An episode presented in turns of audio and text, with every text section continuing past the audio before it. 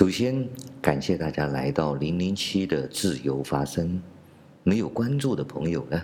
请麻烦你点一下关注，谢谢大家。本期节目呢，我先从中国的那个钟南山院士啊，钟南山教授加入了火线，加入了中国共产党这件事，我先从这件事开始给大家讲。我经常在我的节目里面说。加入了中国共产党，有了党性，就没有了人性。我为什么会说这样的一句话？这是因为中国共产党这七十年以来的所作所为做出的一个论断，而且还不仅仅是中国共产党，包括了共产主义，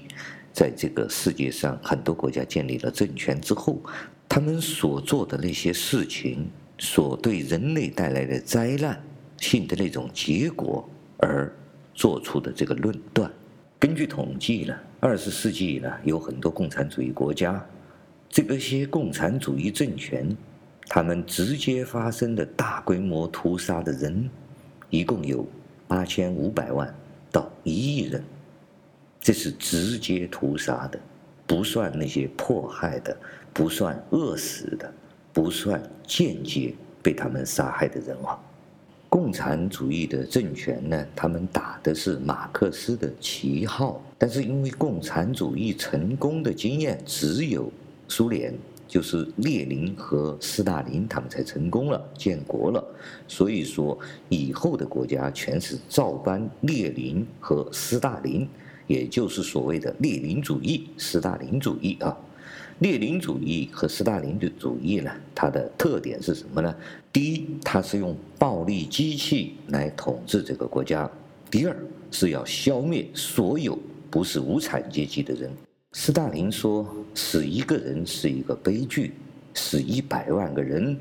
就是一个数据了。”毛泽东在中国复制了苏联的成功经验。但是他加入了很多中国的特色，比如说秦始皇式的残暴，比如说中国式的拍马屁，比如说中国式的发动群众闹义和团，当然还少不了中国式的文字狱。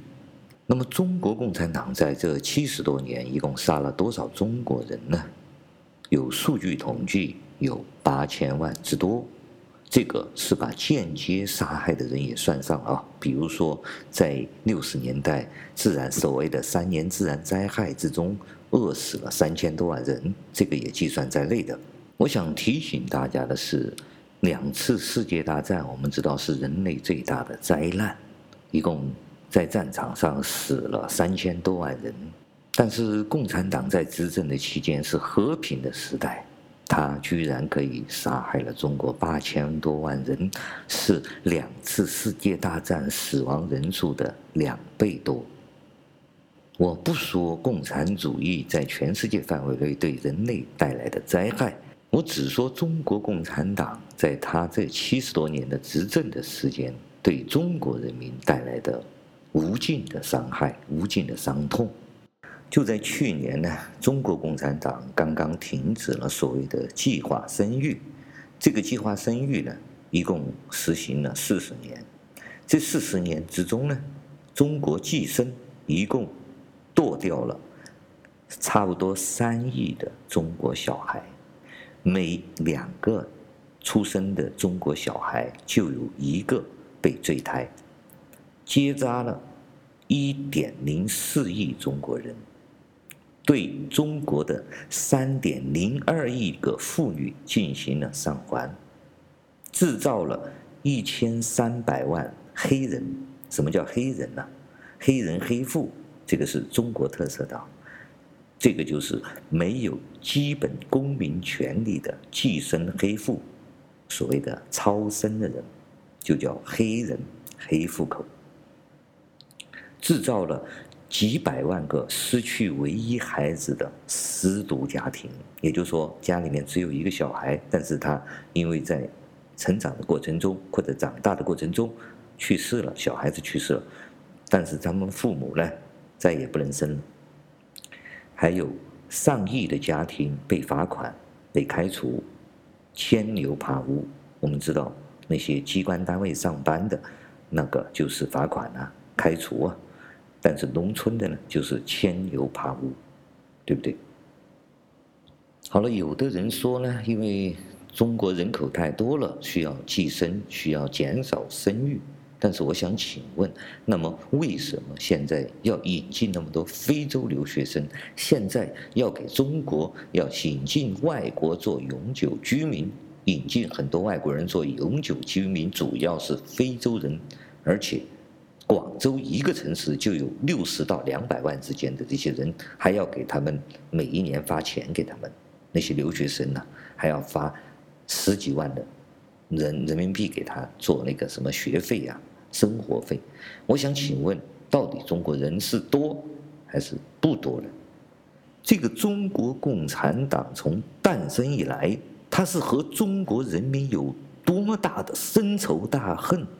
才会如此的来祸害我们中国人民，才来如此的对待我们中国人民？我想请问大家，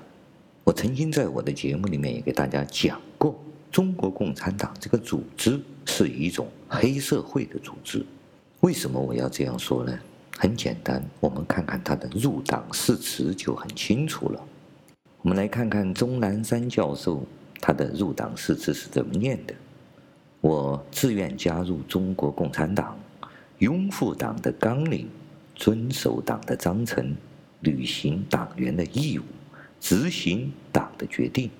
严守。党的纪律，保守党的秘密，对党忠诚，积极工作，为共产主义奋斗终身，随时准备为党和人民牺牲一切，永不叛党。我曾经在我的节目里面给大家已经讲解过了啊。中国共产党呢，这套宣誓的流程和他的这套誓词呢，是来自于中国。传统民间的帮会、黑社会的那套，远的比如说梁山英雄好汉呐、桃园三结义呀、近的就是大清末年的那些青帮洪门，还有就是孙中山他们搞的那些同盟会，那些誓词也是基本上都是这个套路的啊、哦。我也曾经给大家分析过，他这种。黑社会的制度之下，黑社会这种管理之下的这种誓词有几个特点。第一呢，所有参与的人呢，必须永远忠于这个帮会。只要你宣了誓了，你永远都不能叛党。如果你胆敢退出，那就叫反党，那就叫叛徒。这种呢，是人人得而诛之的。第二点呢，他必须要。服从上级，所谓的爹亲娘亲呐、不如共产党亲，就来自于这里了。在这种黑社会的帮派管理之下呢，你的那个帮会的你的大哥就是你的父母了，而你自己的父母将不再是你的父母了。如果说你的父母和你的帮派大哥之间产生了矛盾，产生了冲突，你想你应该怎么办？你必须所谓的大义灭亲，所以说在共产党的建党之初，我们可以看到很多的那些所谓的参加共产党的人是反叛出自己的家庭，必须要和自己的父母兄弟呀、啊、隔离，离开他们，给他们划清界限。以前有一个语言叫划清界限，甚至还要对他们进行残忍的攻击，甚至杀害。中国的《水浒传》里面，青面兽杨志投奔水泊梁山的时候，就要他下山去杀一个路人，用这个无辜的路人的头颅来作为他加入水泊梁山的投名状。而中国共产党呢，比这个更要先进一点，他也更残忍一点，他也要投名状，但是他的投名状也许就是你父母的头颅，你的儿女的头颅。或者是你至亲人的头颅，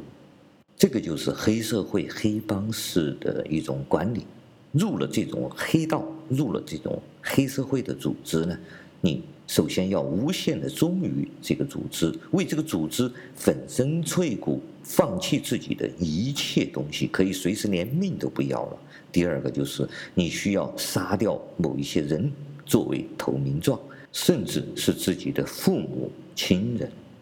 大家可以想一想，那么你加入了这个组织，你还会有人性吗？你加入了中国共产党，有了党性之后，你还可能有人性吗？一说到这个呢，我心情很沉重，所以说今天呢，我就暂时说到这里。感谢大家收听今天的自由发声，我们下次再见。